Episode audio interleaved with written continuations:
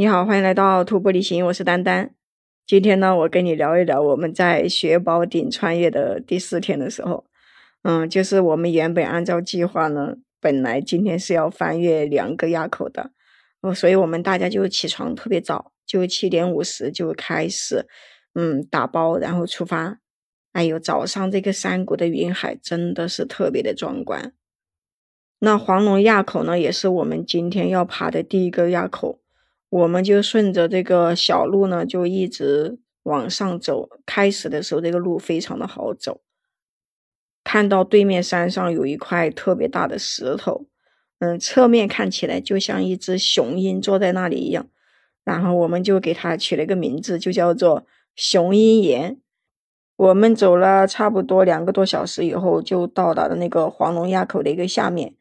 哎呦，到这个下面以后，开始就走的是心惊胆战的，因为这个雪山太陡，我们只能是靠近这个雪山的，呃，这个里面去走。走里面的时候，因为越靠近雪山的里面，它很多有风化石头，嗯，这个时候就感觉特别特别的危险，因为那些风化石头随时都可能给你噼里啪啦的流下来。还有就是走在前面的队友。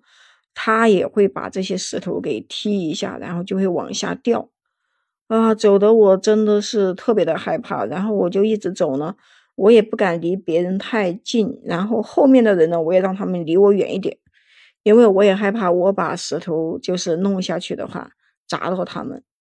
我们走了两个多小时，差不多海拔在四千五的时候，哎呦，你知道吗？看着这个积雪真的是太深了。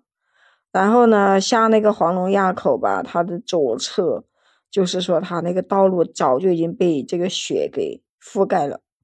那这个向导呢，就只能带着我们直接从那个呃垭口的一个底部，然后再重新爬上这个旁边的一个碎石坡上去。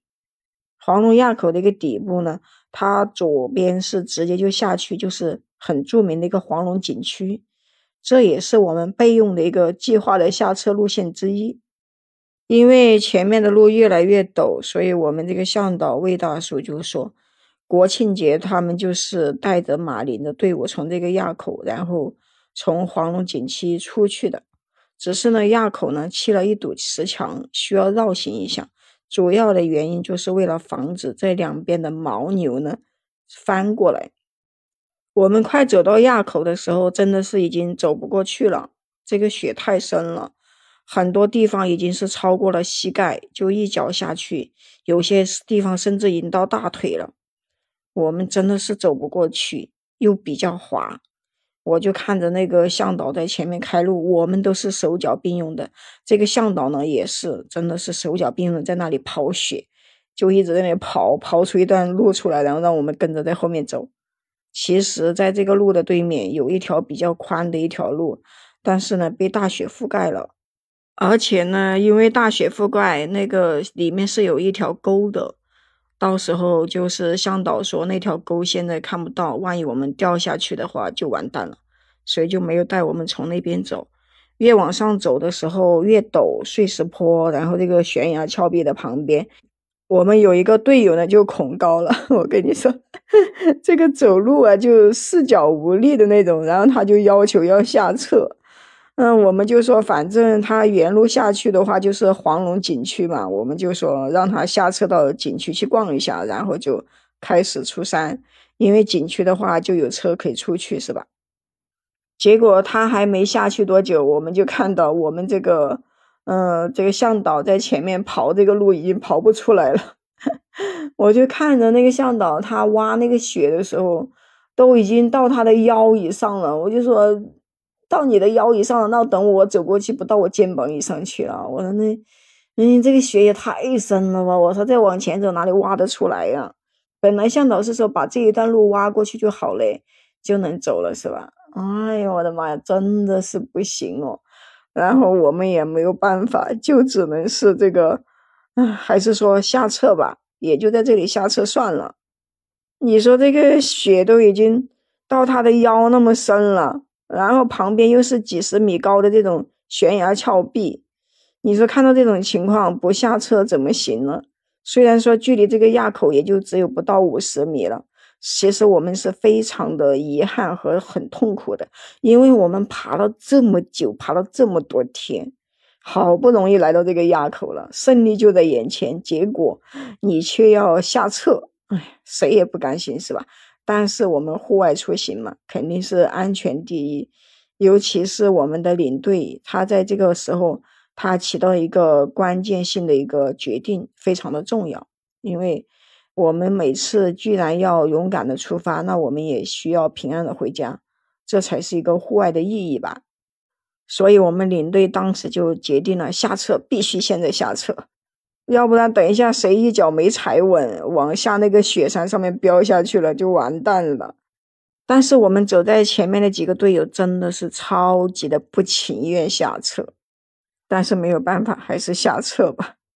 然后我们下撤没多久，就遇到了那一个就是之前下撤的一个队友，然后我们就看到他的登山杖就在那个雪山的那个边上，就插在那个雪里面。哎，我们说你登山杖不怎么回事？然后他就说，嗯，那个你们怎么也下来了？你们不往上爬了？我们就说我们也爬不过去了，雪太厚了。他说我就说爬不过去了。然后他就说他那个下撤的时候。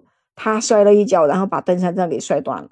还好没摔到那个悬崖下面去，要不然的话，我们这一次可就罪过了，真的是，哎，太恐怖了。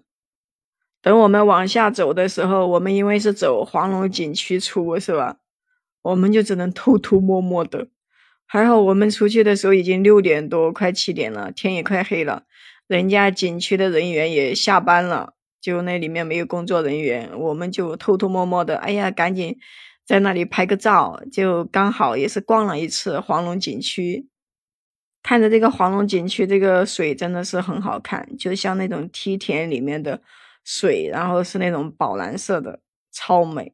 我们拍了照以后就赶紧出去，因为天已经黑了。但是我觉得走了好久好久，都还没有走到景区出口，我的脚都走起泡来了。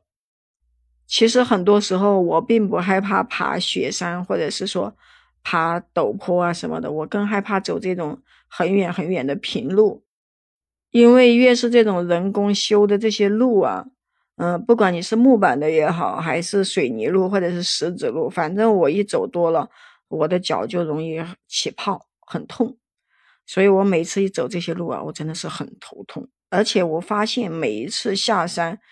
回来最后那一天总是特别特别的累，总是把脚给走得起泡。我们一直到晚上天黑了，都快看不见了，我们才走出这个景区的出口，也算是安全的下撤了。我们就联系好了司机，然后呢，在那个景区门口汇合。等我们大家都集体汇合以后，司机就把我们带到了松潘古城。就说呢，让我们在松潘古城住一天，因为第二天可以在松潘古城玩一下，所有两个景点非常的不错啊。那我们呢就住在松潘古城吧，反正这么晚了，要去别的地方也挺麻烦的。那好了，今天呢就先跟你聊到这里了。关注丹丹，订阅我的专辑，也可以在评论区跟我留言互动呀。我们下期再见。